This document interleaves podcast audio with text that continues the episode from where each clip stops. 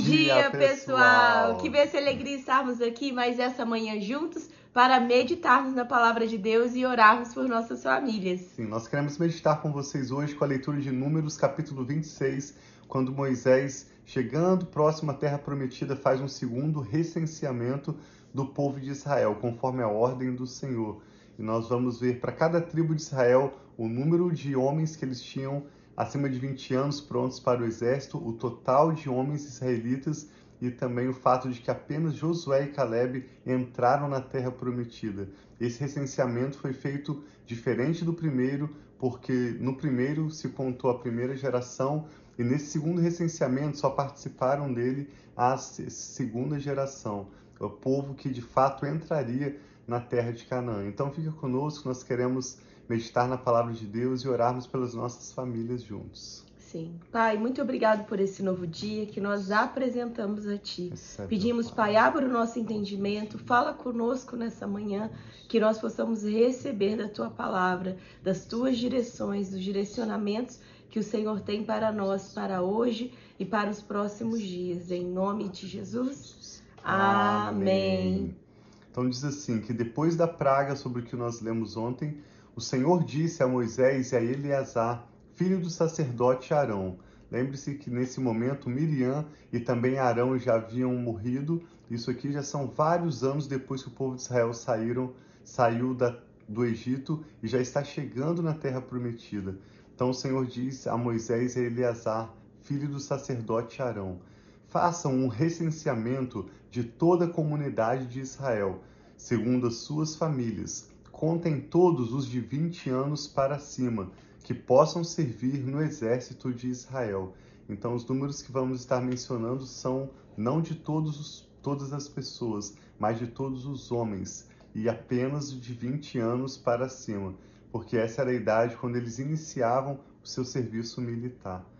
Nas campinas de Moabe, junto ao Jordão, frente a Jericó, Moisés e o sacerdote Eleazar falaram com eles e disseram: façam um recenseamento dos homens de 20 anos para cima, conforme o Senhor tinha ordenado a Moisés. E estes foram os israelitas que saíram do Egito. Nós vamos mencionar aqui não clã por clã, mas os totais para cada tribo e o total geral. Verso 7. Verso 7 diz: Esses foram os clãs de Ruben, foram contados 43.730 homens. Para o clã de Simeão tinha 22.200 homens. Para o clã de Gade foram contados 40.500 homens. Para os clãs de Judá foram contados 76.500 homens. Para os clãs de Issacar foram contados 64.300 homens.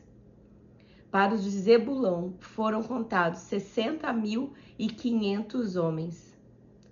Para os clãs de Manassés foram contados 52.700 homens. Para os clãs de Efraim foram contados 32.500 homens. E estes foram os descendentes de José, de Manassés né, e Efraim. E os clãs de Benjamim foram contados 45.600 homens.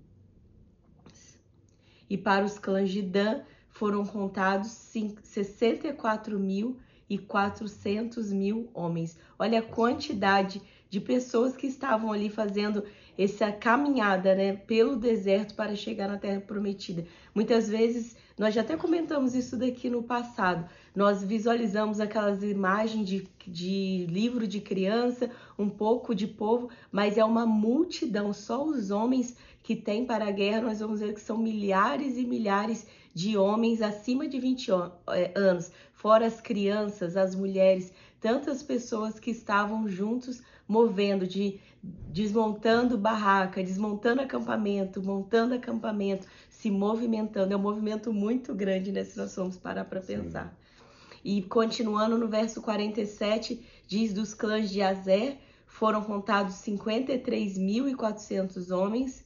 Nos clãs de Naphtali foram contados 45.400 homens. E o número total de homens foi 601.600 e 730 homens que estavam aptos para guerrear, que eram acima de 20 anos e poderiam ser alistados para a guerra. Então foram 601.730 homens. Disse ainda o Senhor a Moisés: A terra será repartida entre eles como herança, de acordo com o número dos nomes alistados. A um clã maior dê uma herança maior, e a um clã menor dê uma herança menor. Cada um receberá a sua herança, de acordo com o número de recenseados. A terra, porém, será distribuída por sorteio. Cada um herdará a sua parte de acordo com o nome da tribo dos seus antepassados, e cada herança será distribuída por sorteio entre os clãs maiores e os menores. Estes foram os levitas, contados segundo os seus clãs. De Gerson, de Gerson o clã gersonita. De Coate, o clã coatita de Merari, o clã Merarita. E estes. Aqui o total. Ah, Vamos pro verso 22. 62. O total dos levitas do sexo masculino de um mês de idade para cima foram contados 23 mil.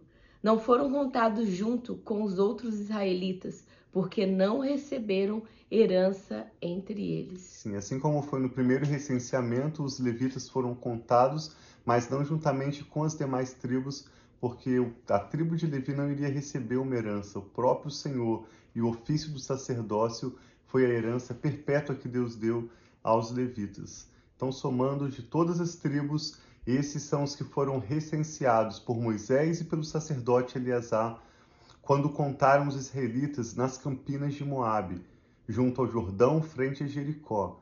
Nenhum deles estava entre os que foram contados por Moisés e pelo sacerdote Arão quando contaram os israelitas no deserto do Sinai, ou seja, por ocasião do primeiro recenseamento. Pois o Senhor tinha dito àqueles israelitas que eles iriam morrer no deserto e nenhum deles sobreviveu, exceto Caleb, filho de Jefoné, e Josué, filho de Num. O deserto na Bíblia representa um lugar de passagem, um lugar de transição e de aprendizado. Mas esses israelitas não apenas essa primeira geração de israelitas, melhor dizendo, não apenas aprenderam, transicionaram, eles morreram no deserto.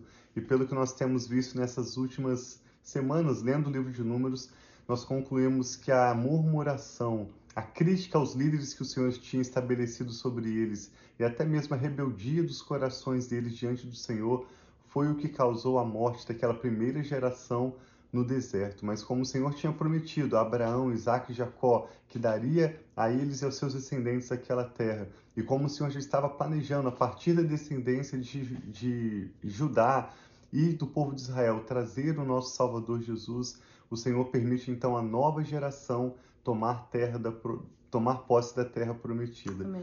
Como nós lemos, a distribuição da terra seria feita de acordo com cada tribo, para os clãs maiores uma porção maior de terra, para os clãs menores uma porção menor de terra. Mas mesmo da primeira geração, dois homens entraram na terra prometida, que foram Caleb e Josué. Lembre esses nomes dentre os dos espias, 12 espias que foram enviados, nós lemos isso alguns dias atrás. Todos estavam desanimados, olhando as circunstâncias, dizendo que não seria possível tomar posse daquela terra. terra Apenas gigantes, Josué né? e Caleb, sim. Que a terra tinha gigantes, apesar de ser uma terra muito boa, ela tinha gigante. Eles olharam para as suas próprias capacidades e disseram que não seriam capazes. Todos aqueles dez espias também morreram no deserto, mas Josué e Caleb entraram com suas famílias, com seus netos e tomaram posse da terra que o Senhor tinha prometido para eles. Sim. Graças então vamos orar colocando diante de Deus que nós possamos perseverar, que nós possamos Amém. realmente ir rumo àquilo que Deus tem de promessa para nós, a nossa família. E como o Tiago disse, não murmurando, não olhando as circunstâncias, mas olhando para Deus que é todo poderoso e ele pode além daquilo que nós possamos imaginar, pensar, idealizar, ele pode muito mais do que aquilo que nós podemos fazer com as nossas próprias mãos. Amém. Então que nós possamos confiar as nossas vidas ao Senhor, colocar diante deles diante de Deus a nossa necessidade, as nossas fraquezas, aquilo que nós precisamos hoje de colocar diante dele, né, mamãe? Amém. Vamos orar juntos, que o Espírito Santo está falando ao seu coração. Nós queremos concordar com seus motivos de oração e orar juntos com vocês. Pai, nós te damos graças porque o Senhor é um Deus bom, fiel em todas as suas promessas. Não há impossível para o Senhor, nem dificuldade que possa permanecer diante do Senhor. Esses textos que temos lido ultimamente nos lembram de que se o Senhor é por nós, quem será contra nós? Se o Senhor está agindo em nosso favor, quem poderá nos impedir? O Senhor faz, na verdade, com que todas as coisas contribuam para o nosso bem, daqueles que amam o Senhor.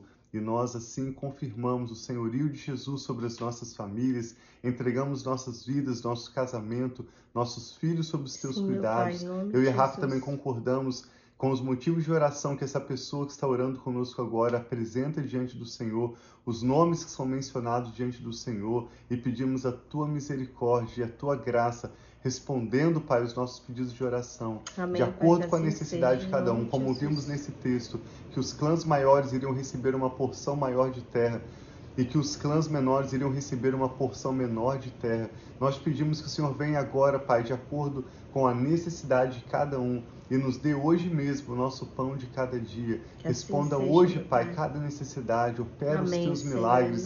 E assim como Jesus. Josué e Caleb, nós cremos com o nosso coração e nós confessamos com a nossa boca que nós viveremos tudo que o Senhor tem para nós. Amém, que Declaramos assim a bênção do Senhor sobre a nossa família. Declaramos que nós avançaremos, nós viveremos para a glória do Senhor. Que o teu assim nome seja, será Pai, glorificado através do nosso testemunho, da nossa história. O teu nome será engrandecido.